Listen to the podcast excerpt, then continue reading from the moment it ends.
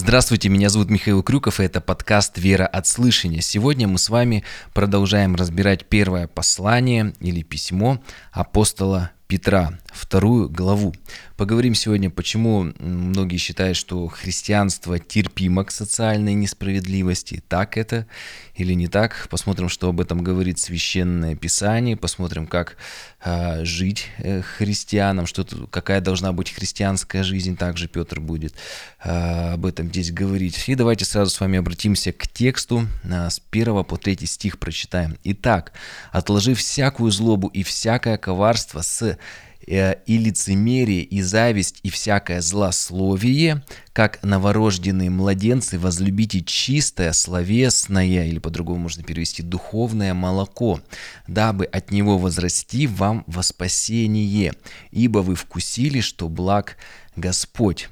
И вот здесь говорится о том, а, что а, отсылка, помните, к ветхозаветней, к ветхозаветнему тексту, где написано «вкусите, как благ Господь», там призыв. А тут говорится, что «мы, ибо вы вкусили, что благ Господь». Что значит мы вкусили? В каком случае мы вкусили? Об этом второй стих. «Если мы, как новорож... новорожденные младенцы, возлюбили чистое, словесное, духовное молоко, и от него мы с вами возросли во спасение».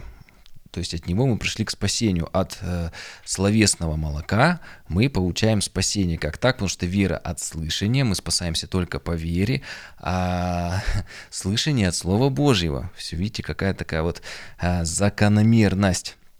Если здесь говорится о том, что мы как новорожденные младенцы должны полюбить это словесное духовное молоко, и здесь я уже могу с авторитетом а, разобрать это место, потому что я сам являюсь отцом а, двоих детей. И а, смотрите, если здесь идет отсылка к младенцам, давайте разбираться. А, принцип э, священного писания, один из них, то, что писание толкуется писанием, Библия Библией. И здесь попросим апостола Павла нам помочь. Э, в 1 Коринфянам 14 главе он говорит, «Не будьте дети умом, на злое будьте младенцы, а по уму э, будьте совершеннолетними». И он, смотрите, к чему здесь нас подводит, что младенцы, они не способны совершить никакого зла. Вот, э, э ну, уже старший у нас, конечно, ребенок уже более осознанный, а вот младенец у нас, вот София, э, дочь, что бы ей никто бы не сказал, какие обидные вещи. Может быть, кто-то скажет, как-то прическа у тебя сегодня не очень удачная, или этот... Э, или вот эта вот кофточка там у младенца, как это, какая-то пеленка не очень подходит к цвету твоих глаз, но она никак на это не будет обращать внимания, потому что она не понимает еще пока слов. И он говорит, что точно так же на злое будьте дети умом, просто мимо себя, как Давид, помните, говорил, не слова ли это? И младенцы, они не способны совершить никакого зла, они не способны злом ответить на зло. И Агнец, э, Иисус Христос, он точно так же э, добровольно, то есть он, а, не сопротивляясь, зашел на крест. И как пример агнцы, если вы знаете, что это такие животные, которых, когда ведут на убой, они не сопротивляются, не визжат, не кричат, в отличие, например, от свиней, которые там удирают, вопли, вот такое большое сопротивление. Но с другой стороны, он не говорит, что мы так вот ко всему должны обращаться, он говорит, а по уму будьте совершеннолетни. И как раз он говорит, что у нас должна быть мудрость. А что такое мудрость, есть подкаст э, в, в разборе посланий Иакова. Там подробно мы разбираем, что такое Божья мудрость. Мы поговорили об этом в Иакова, а давайте сейчас поговорим, э, что Петр говорит о младенцах. А младенцы, какое еще у них качество? Они полностью зависимы от родителей. И точно так же хри христианин, мы с вами зависим полностью от Бога. И даже это состояние не слуги, а раба. Да будет воля Твоя. Молитва Господня, Отче наш. То есть мы говорим, Господь, мы хотим всю свою волю, всю свою жизнь 24 на 7 посвятить а, тебе. И что нужно сделать для этого, чтобы посвятить Богу всю свою жизнь, чтобы быть как младенцы, вот козлу, вот так вот относиться а, не замечать его, то есть на злое будьте младенцами, как Павел говорит. А младенцы, они не мясо, не хлеб, не конфетки, они ничего это не едят, они питаются только молоком. И даже если какие-то болезни возникают у младенца или у мамы, они питаются какими-то заменителями молока, там смесями, но все равно молоком или а, подобными вот э, Э, заменителями. А, и нам здесь Петр говорит, что христианин точно так же должен прилепиться к, списа... к Писанию, потому что Писание, через него мы возрастаем во спасение. Опять же, кто-то скажет, что мы же спасаемся по вере. Да, но мы спасаемся только по... через Библию, через Писание. Как так? Потому что, опять же, а, вера от слышания, слышание Слова Божия. И еще послание к римлянам, помните, оно что нам говорит первая глава, что а, там сказано следующая вещь, что Евангелие сила Божия ко спасению. И когда как раз вот Иисус есть Слово, и когда мы пребываем в этом Слове, в Евангелии о смерти и воскресении Иисуса Христа, то это и есть сила Божия ко спасению всякому верующему. Опять же, по вере мы спасаемся, но вера приходит от слышания, от слышания о Евангелии. А, вот. И смотрите, что получается. Через Писание, когда мы им напитываемся, то мы с вами преобразуемся. Слово, оно нас меняет. А ведь покаяние, к чему Иисус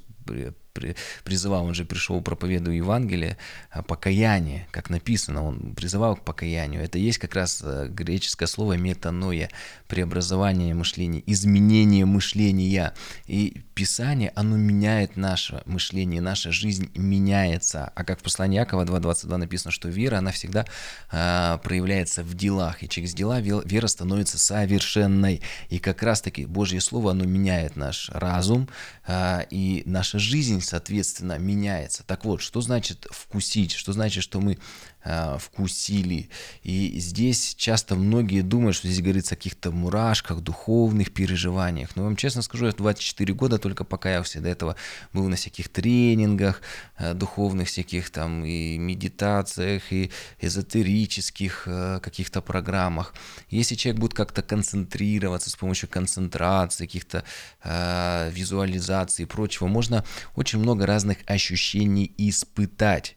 Конечно, сразу оговорю, что книга Деяний апостолов нам говорит, что э, Бог недалеко от каждого из нас, и мы можем даже его и ощущать, и переживать. Э, здесь никакого спору нет, но здесь немножко не о том. И вот в ранней церкви э, это понимали, толковали, что э, это есть как исполнение слова, жизнь по заповедям. То есть, когда ты читаешь слово, слово изменяет твою жизнь, ты начинаешь по-другому жить, и ты вкушаешь, что значит жить по евангельской заповеди, которая самое главное, возлюби Бога и возлюби ближнего. И смотрите, вот э, еще Василий Великий, э, один из служителей ранней церкви, он так говорил, что вот как свойство меда, вот как мед, э, его невозможно вкус а, объяснить другому человеку, который никогда его не ел. И точно так же, ну, невозможно передать вот это вот э, а, вкус меда э, как вот благость Господня в учении. То есть человек должен это пережить на своей жизни. Как это пережить? Вот Феофилакт, он помогает, он говорит, что а, мы это вкушаем через а, нашу жизнь, когда мы живем, исполняя евангельские заповеди. Тогда мы осязаем, тогда мы начинаем понимать, что значит христианство на практике. И тогда наши вот уже, и мы имеем в том числе и ощущения, мы испытываем Евангелие на деле. То есть оно не просто где-то у нас слово откладывается на какой-то полочке в мозге, но как Писание говорит, что будьте не только слышителем этого слова, но также исполнителем. И когда ты становишься его исполнять, ты вкушаешь, что значит на практике жить по Писанию, по Божьему э, Слову. И для нас, для нас всегда с вами есть такая лакмусовая бумажка понять, мы верим или не верим. Как это сделать? Опять же, Иакова 2.22, если вера проявляется в делах, если наша жизнь меняется, то значит все в порядке, мы идем правильным путем. И э, всегда, как Иисус сказал, что верующего определяет его плоды. Но если жизнь не меняется, плоды остаются прежние, значит что-то здесь не так. Значит, что-то здесь не так. Почему? Потому что э, само по себе зло, те грехи, которые человек совершает, это же не есть э, что-то настоящее, это не есть что-то созданное Богом. Вот смотрите, что такое зло? По сути, это всего лишь есть проявление первородного греха. Вот знаете, как у болезни симптомы, вот когда человек заболевает, у него есть насморк или гной идет. И точно так же, если человек вот заражен грехом, у него вот, вот происходят вот этот вот симптомы, вот это вот зло. И поэтому Иисус сказал, по плодам их узнаете их. Если вот перестает вот рано гноиться, перестают сопли идти, ну то есть человек перестает грешить, значит, рана его заживляется. Здесь мы будем читать, ранами его вы э, исцелены. То есть Господь, значит, нас исцеляет. А, вот, поэтому если этого не происходит, человек продолжает грешить, его жизнь не меняется, значит нужно что-то менять. Значит мы все еще рабы греха и к Богу не прилепились, не прилепились к Его Слову. Вот, поэтому нам очень важно, очень важно прилепиться к его слову, как вот младенцы. Младенцы больше, в основном младенцы спят, и кушают. Вот они что делают. Точно так же мы должны э, постоянно вот питаться, напитываться этим э, словесным молоком, духовным молоком. Но, э, как написано, один из принципов, помните, я уже как говорил, по книге Неемия, там написано, что э, Слово Божие не только нужно читать, там написано, что его нужно обязательно понимать. И дай Бог, чтобы через э, такие вот ресурсы, как наш подкаст, э, понимание бы приходило не только э, прочтение Божьего Слова, но также понимание, что оно значит сегодня, потому что уже сложно через 2000 лет, через культурный, исторический пласт, еще иудейский, ветхозаветний, и то, что это переведено, конечно, еще синодальный перевод, современный, э, но дай Бог, чтобы было больше таких проектов, и чтобы Божий народ понимал Слово прочитанное. И также здесь э, в завершении скажу, что Иисус Христос есть путь, истина и жизнь. И когда мы начинаем с вами вкушать, что значит э, так благ Господь, когда мы начинаем идти по этому пути, то тогда и верно, вот как в Библии написано, Господь держит нас за правую руку, Он нас ведет за руку. Почему? Потому что это узкий путь. Господь нас поддерживает, Господь помогает проходить по этому узкому пути, потому что исполнять заповедь, жить в любви очень непросто. Ты идешь как будто бы по лезвию ножа. Это такой вот острый-острый, такой узкий-узкий путь. По нему не просто идти, но а широкий широкий путь, ведущий в преисподнюю. Там никакая рука Господня не нужна, там и так можно пройти. Там широко и достаточно легко идти. Давайте с вами 4-5 стих э, прочитаем. А, приступая а, к нему, камню живому, человеку отвержен, человеками отверженному, здесь говорится уже, что Иисус Христос, ну, есть живой камень, а, краеугольный камень, который отвергли люди, но Богом избранному, драгоценному, и сами, как живые камни, устрояйте из себя дом духовный, священство святое, чтобы приносить духовные жертвы, благоприятные Богу Иисусом Христом. И здесь вот мы с вами от Петра узнаем, что церковь, собрание верующих, это есть тело, и это есть дом Божий, построенный из э, камней живых. Это вот такой вот дом э, духовный. если немножко раскрыть это понятие, то получается церковь, эклесия – это собрание верующих, Э, но у церкви должен быть фундамент. Тогда это был краеугольный камень, на котором здание строили. Сегодня мы скажем фундамент, без которого все развалится. И всегда фундамент есть Иисус Христос. Это фундамент, это основание. А, столпы церкви, о которых также в Библии написано, это я, наверное, так истолкую, как несущие стены, которые также держат всю конструкцию. И все верующие уже в церкви, это как живые камни, которые уже заполняют вот тут уже все стены. И продолжим здесь уже Петр и пророка Исаию много цитирует 6 стиха. «Ибо сказано в Писании, вот я полагаю, в Сионе камень краеугольный, избранный, драгоценный, и верующий в него не постыдится.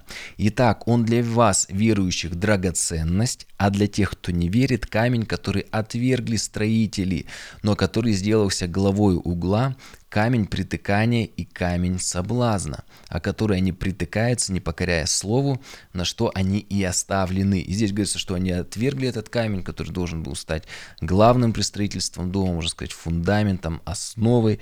И они, заметьте, не покоряя слову, они не, они споткнулись, они его отбросили, споткнулись о него, но момент, что они не покорили слову, то ли они недостаточно правильно его истолковывали, то ли они его понимали, но не исполнили, потому что все слово говорило об Иисусе Христе, но они его отвергли, и поэтому не оставлены. То есть здесь, видите, Бог, Он справедлив. И почему а, вот в то время при приходе Иисуса Христа он оставил иудеев, потому что у них были пророки, у них было священное писание, все указывало на Иисуса Христа, но они осознанно его отвергли. И поэтому написано, что они оставлены. И если мы точно так же сегодня с вами искажаем Евангелие, то такой дом будет разрушаться, потому что если он строится не на фундаменте, не на Евангелии, то стены просто однажды рухнут, пройдет дождь, эрозия почвы, это здание не устоит, оно рано или поздно разрушатся. Вот, поэтому и сегодня, как и иудеи во время пришествия Иисуса Христа, также сегодня язычники, многие люди продолжают, даже христиане, отвергают Иисуса Христа и строят свою жизнь не на фундаменте, а на земле, на песке. И в конечном итоге люди постоянно ищут себя, свое «я», у них есть такая неудовлетворенность в своей жизни, какое-то все время бесконечное ожидание непонятно чего. Ну и конечно же, это печальный конец, печальное ожидание, а, что будет дальше, потому что а, что будет после смерти со мной и с моими близкими. Здесь, а, кроме священного писания, вряд ли что-то может дать такой ответ, который позволит человеку как-то со спокойным сердцем оставить этот мир. Девятый стих. «Но вы род избранный, царственное священство, народ святой, люди, взятые в удел, дабы возвещать совершенство, призвавшего вас из тьмы в чудный свой свет. Некогда вы были не народ, а ныне народ Божий, некогда не помилованные, а ныне помилованы. И вот был Израиль, Бога избранный народ, и он был по плоти, потомки Авраама. Но здесь мы с вами становимся по благодати, по вере Божьим народом.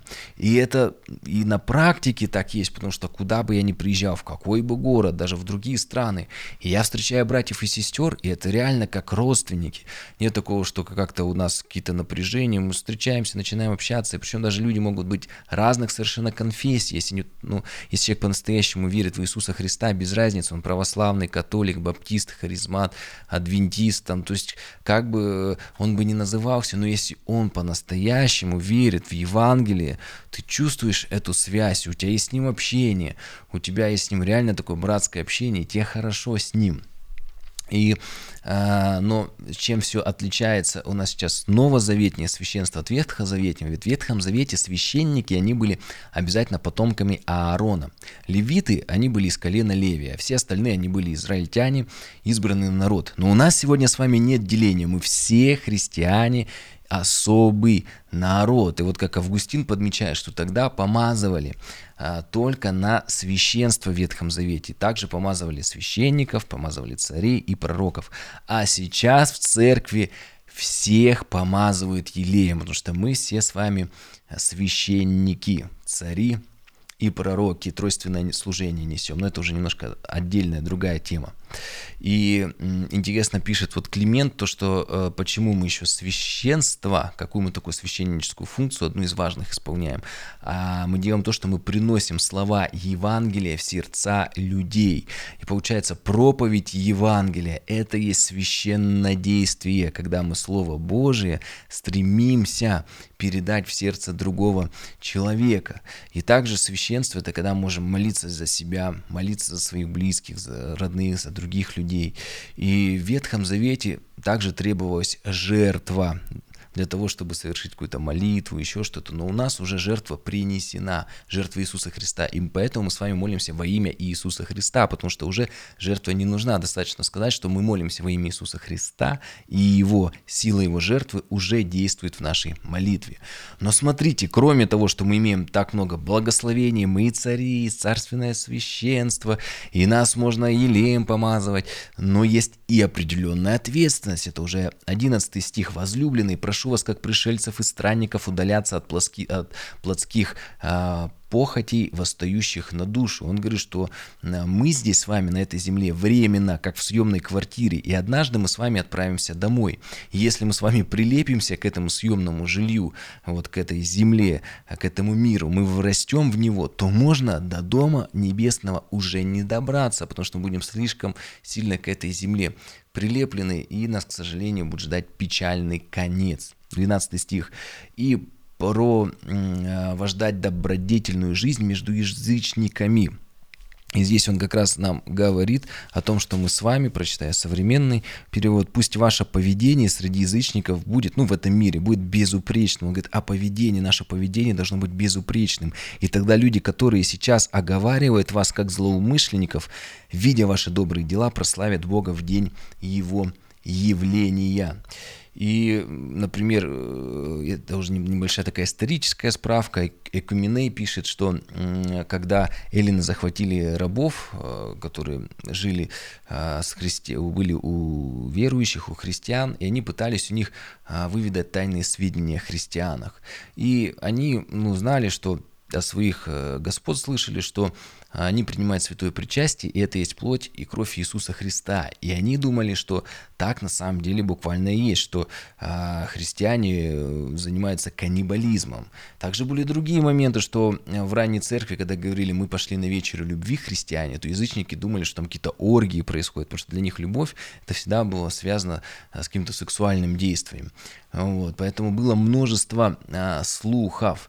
Но а, когда язычники, как здесь написано, они исследуют нашу жизнь, они смотрят на нас внимательно, и кто бы что бы ни говорил, и они видят, что все эти наговоры, оговоры, кто-то говорит, да ты сектант, да ты верующий, ты там монашка или еще что-то, что это противоречит действительности, то э, это людей, наш пример, он их обличает, и люди начинают изменяться. И написано, что они начинают через нашу жизнь через нашу настоящую жизнь, через наши дела, вера совершает дела, и делами вера становится совершенной. То есть, видите, через наши дела, которые э, производит у нас вера, э, даже язычники, неверующие люди, они начинают изменяться. Этот пример, личный пример, наша жизнь, самая лучшая проповедь Евангелия. Она их изменяет, и, как здесь написано, люди начинают прославлять Бога. Ну, это есть в Нагорной проповеди. Иисус сказал, что делая добрые дела, люди будут прославлять Отца вашего Небесного небесного. Поэтому как бы нас сегодня не ругали, кто-то говорит, вот, чувства верующих наши ущемляют, оскорбляют, что нам нужно мстить, ругаться, что нужно делать. Да не нужно вообще этим ничем заниматься, нам всего лишь нужно, чтобы наша вера проявлялась в наших делах. Это будет самое лучшее свидетельство. И кто бы что бы на нас не наговаривал, когда в конечном итоге увидит, что мы на самом деле себя представляем, как мы живем, это и будет самая лучшая проповедь, это будет самое наилучшее опровержение. Наша жизнь как пятое Евангелие. В этом случае э, мы лучше всего будем бороться с тем, э, что наши чувства верующих ущемляют, когда мы по-настоящему верим и наши дела соответствуют нашей вере. 13 стих.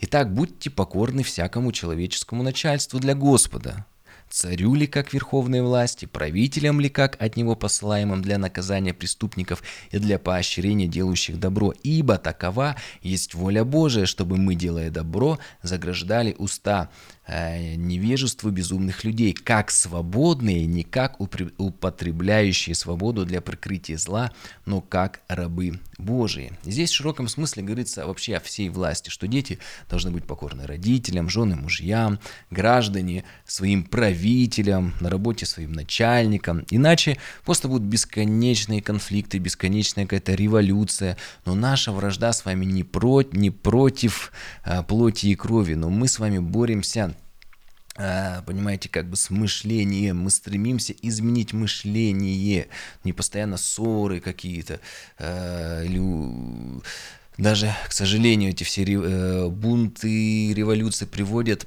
к убийствам, еще к чему-то, но э, мы хотим изменять мышление, потому что зло порождает зло. И вот эти вот ссоры, или в крайних случаях убийства, они ожесточают мышление. Мы хотим, наоборот, человека развернуть его мышление к любви, к Богу, к изменениям, а наоборот, а не наоборот, чтобы человек только ожесточился. Вот, и когда мы с вами исполняем вот все положенные нормы в, в обществе, законы страны, идем таким узким путем христианина, э, не, не вот этим вот путем какого-то там сопротивления, чтобы огрызаться кому-то, какие-то гадости э, говорить. И вы знаете, еще в ранней церкви многие клеветали на христиан, говоря, что Христос пришел, Он царь, и в результате сейчас никто никому не будет подчиняться, Он потому что все земные начальства, э, так скажем, упразднил, и теперь вот только есть одно царство Господа, и все. Но Иисус помним с вами, он сказал, отдавайте кесарю кесарю, кесарево кесарю, а Божье Богу. Поэтому здесь есть один момент. С одной стороны, мы должны быть исполнителями э, законов в нашей стране, мы должны быть такими законопослушными гражданами. Но если нас, нам приказывают или закон говорит, делать то, что противоречит Божьему Слову, мы не должны повиноваться. А для этого, чтобы знать, а, от нас просят нарушить Божье Слово или нет, потому что есть много всяких непонятных там преданий, э, каких-то э, непонятных э, традиций, гуляющих среди верующих. Поэтому должны знать Божье Слово, что оно от нас хочет. Если закон и государство требуют от нас нарушить Божье Слово, конечно, мы не будем это исполнять. Но а, во всех других случаях, когда а, законы не противоречат а, священному писанию, мы их должны исполнять. В принципе, да, что не убивать, не красть, не насиловать там и так далее. Что здесь еще можно сказать, что Наверное, я бы вам посоветовал послушать, кто не слушал разбор послания Филимону, там всего лишь одна глава, и там как раз говорится о том, что а, рабство отменили благодаря верующим. Это был очень долгий, многовековой, тысячелетний путь, но он был по-настоящему эффективный. И знаете, как антипример, это восстание Спартака. Множество людей восстало, они много кого поубивали, очень было много людей, невинных, ведь даже и Спартак, и рабы, они убили очень много невинных господ, которые, может быть, и гражданских людей, которые ничего плохого рабам не сделали. Потому что такие восстания и революции не всегда а, притесняют, убивают и страдают обычные невинные люди. Но в конечном итоге путь христианства а, как раз-таки и сделал так, что это был долгий путь, но э, рабство уже по-настоящему отменили. Это был практически такой э, бесконечный бескровные изменения. И еще момент, он говорит, там, царя почитайте, и нам кажется, ну вот, как можно там каких-то правителей или начальников почитать, но кто был царем в то время? Был самый ужасный тиран всех времен и народов Нейрон, который просто убивал, там был кровавый диктатор. И Петр, он нам говорит, что нам нужно не Нерона почитать, вот тем христианам, но сам принцип власти. А, потому что по Писанию а, власти – это в некотором роде или наказание народу за состояние его сердца, или благословение за дела. И чтобы, если мы хотим с вами власть изменить, нужно освещать народ. И мы с вами свет миру. Если народ начнет от своих злых дел, народ начнет меняться, то Бог пошлет свое благословение. Такой простой, но очень долгий, сложный э, к исполнению принцип. Это долгий, но это единственный путь. И мы должны с вами, здесь важный нюанс, почитать не личность, не конкретного там царя, не, Лон, не Нерона или еще кого-то, а сам принцип власти. Ведь все в руках Бога. Если мы не согласны с тем, что происходит, то мы уже злословим Его волю, потому что это же Бог допустил это, а мы говорим, да будет воля Твоя, Господь. Поэтому, если мы сконцентрируемся на том, что а, власть есть как наказание по Писанию или, наоборот, благословение за состояние народа, то мы должны проповедовать Евангелие народу, и тогда измени, изменившийся народ, из него выйдут и другие правители, начальники и так далее.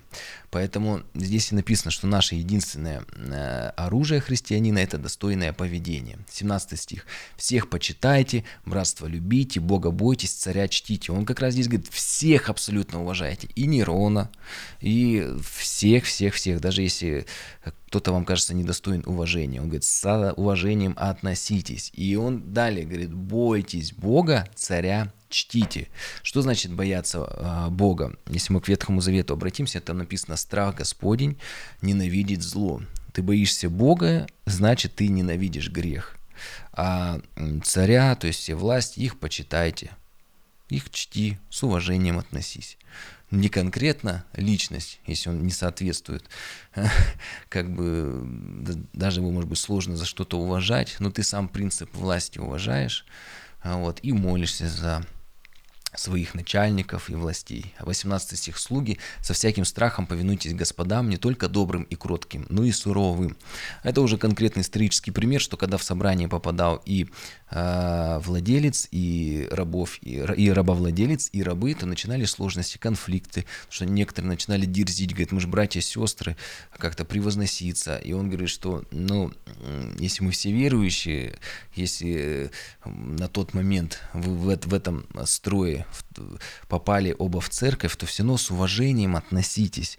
Если а, ты раб, это твой господин, вы в одной церкви, все равно продолжает это, ты должен с уважением относиться. 19 стих. «Ибо то угодно Богу, если кто, помышляя о Боге, переносит скорби, страдая несправедливо». И он здесь говорит о том, что Богу угодны только те страдания, которые мы терпим несправедливо. Это очень-очень-очень важный момент, почему часто а, говорят, что вот христианство, но терпеливо к социальной несправедливости, потому что здесь написано, только мы тогда, а, только тогда Богу угодно – то Богу угодно, когда э, мы, помышляя о Боге, то есть в нашем сознании должен быть Господь, переносим скорби, страдания, несправедливость, когда все это происходит несправедливо. И тогда, как золото очищенное, мы с вами станем более совершенными, это будет нас менять.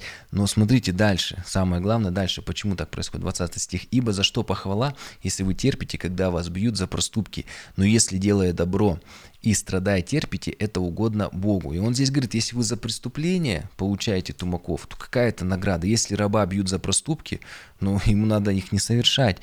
Лучше работать. Если сегодня работника лишает премии, сегодня уже нет рабов, э, да, ну, в цивилизованном мире, то те принципы лучше работай. Если тебя наказывают зарплатой, еще что-то, тебе нужно лучше работать. Но э, если раньше били за Христа или за христианское поведение, или, или сегодня притесняют на работе или еще где-то за веру, он говорит, терпите, как Иисус Христос, как Агнец, который добровольно взошел на крест. И Иисус Христос сказал, что претерпевший до конца спасется. И опять же здесь все время ремарк, вот нужна мудрость от Господа, потому что обидчики не должны ездить на нас. Помните, был пример, когда в деяниях Павла схватили и э, римляне приволокли и решили его избить, но он сказал, я римский гражданин, вы не имеете права. И поэтому ты, конечно, а, никто не должен от тебе ездить и так. То есть здесь вот это вот очень тонкие грани, их нужно понимать. А, поэтому Петр, он здесь нас не призывает к восстанию Спартака, он вот переводит разговор в другое русло. 21 стих, вот к чему, вот уже смотрите, вот центральная часть вот у нас начинается а, в конце этой главы, вообще всего послания. «Ибо вы к тому призваны, потому что и Христос пострадал за нас, оставив нам пример, дабы мы шли по его следам». Даже в современном переводе тоже прочитаю. «Ведь вы к этому призваны, потому что Христос страдал за вас и оставил вам пример, чтобы вы следовали по стопам того, кто не совершил греха, и в устах его не было лжи. И вот смотрите, это уже получается а, такой, э, это уже не врожденный характер человека, это наш выбор. То есть это уже воля человека, а не его характер, что он может страдать, как и Христос, да, за какие-то вещи, которые, ну, несправедливо. Это только по своей воле. И э, мы, нас побуждает Священное Писание подражать Иисусу Христу который таким путем шел. И главная тема этого послания, что Иисус Христос пример для подражания. И вот смотрите, если с Иисусом Христом мы получаем также и привилегию, становясь христианами, что мы священство, э, царственное священство, мы на небеса идем, мы спасены, то с Ним, э, Писание говорит, мы призваны и разделять Его скорби, Его страдания. И сам Иисус Христос сказал в 21 главе Евангелия от Луки, терпением вашим спасайте души ваши. И также по поводу того, а вот э, если какие-то власти, люди какие-то есть, которые, с которыми нам очень тяжело. Он говорит в Евангелии от Матфея 10 главе, Э, что э, даже птица не упадет на землю без воли Отца вашего, а у вас же и волосы на голове все сочтены. И здесь Иисус говорит, что все в руках Божьих, все в руках Божьих. Но и, и после этого можно спросить, Господи, ну почему эта ситуация в моей жизни происходит? За что, Господи, так произошло? Но правильнее, когда что-то происходит в нашей жизни, спросить, для чего, Господи, это происходит? Для чего? И помоги мне, Господь, выстоять здесь, помоги мне пройти. Потому что здесь не все время говорят, когда испытания, сложности, трагедии, радуйтесь. Но не в том состоянии, что надо смеяться, веселиться, а в том, что ты должен быть в таком состоянии, что, Господи, помоги мне пройти, я готов пройти эту ситуацию, я не сдамся, я не опущу своих рук. И здесь много цитат дали у Петра из Исаии, его 22 стих. Иисус Христос не сделал никакого греха, и не было лести в устах его. Это вот важно, что а он говорит, что уважай власти, но не надо листить. И оказавшись перед Нероном в то время, перед кровавым диктатором, с уважением с ним разговаривай, с уважением относись, не дерзи но не нужно пред ним лебезить и льстить. Говори правду, даже если это за правду, а, он тебя убьет, как в принципе произошло с Петром и с Павлом.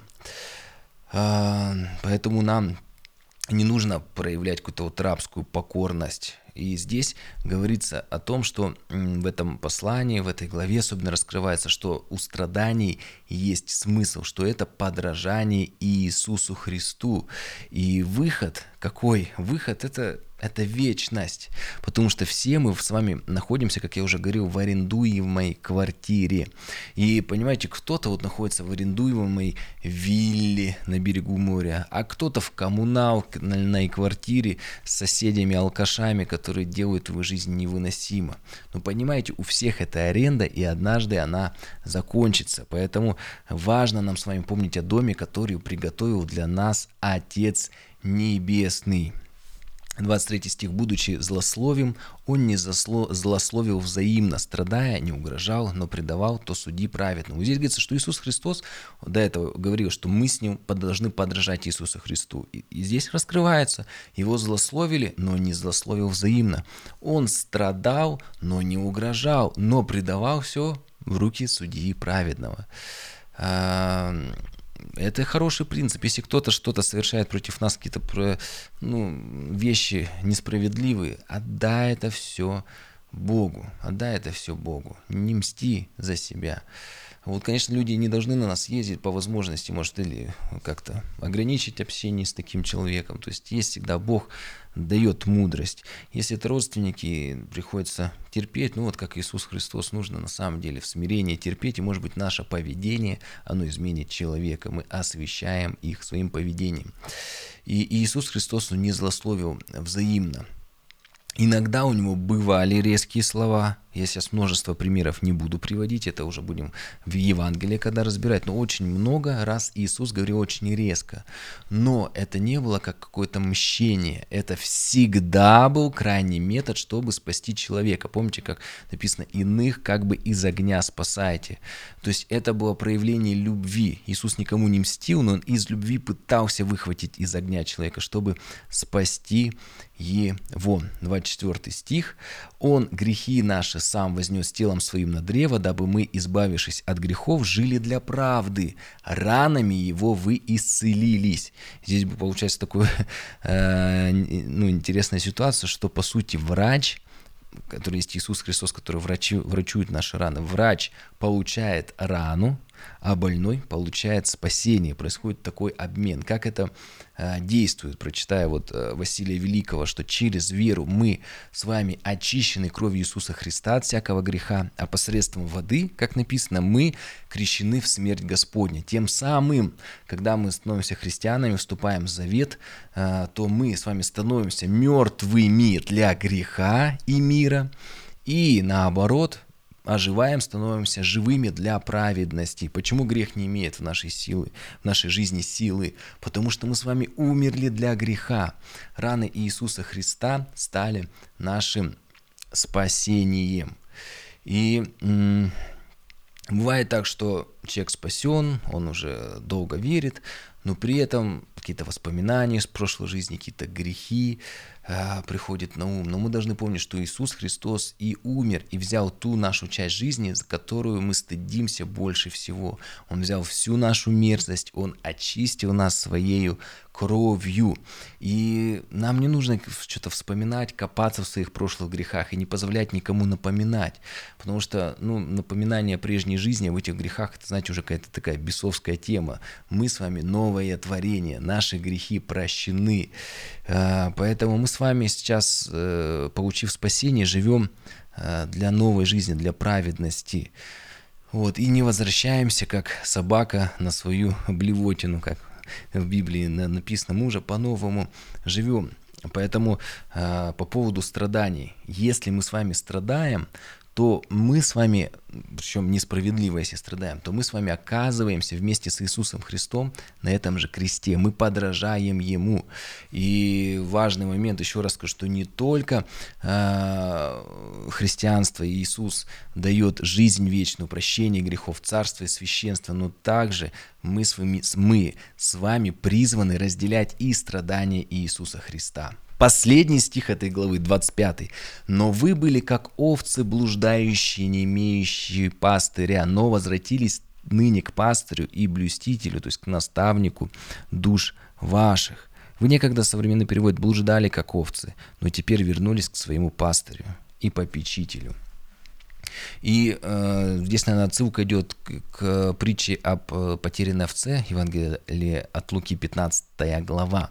И здесь если мы 24, 23, 25 все стихи прочитаем, то а, Петр говорит, что вот как а, добрый пастырь, который 99 овец оставляет и идет за одной овечкой, то Иисус Христос идет и не просто нас поднимает, как эту потерянную овечку несет, а Он, как сказано, Он наши грехи поднимает телом своим на древо, как мы вот с вами читали. То есть он не просто нас, он наши грехи телом своим поднимает на древо, как написано у Петра, и э, несет на плечах. То есть не просто овечку спас, а он умер на крест, он поднялся вместе с нашими грехами, с твоими, с моими, и страдал.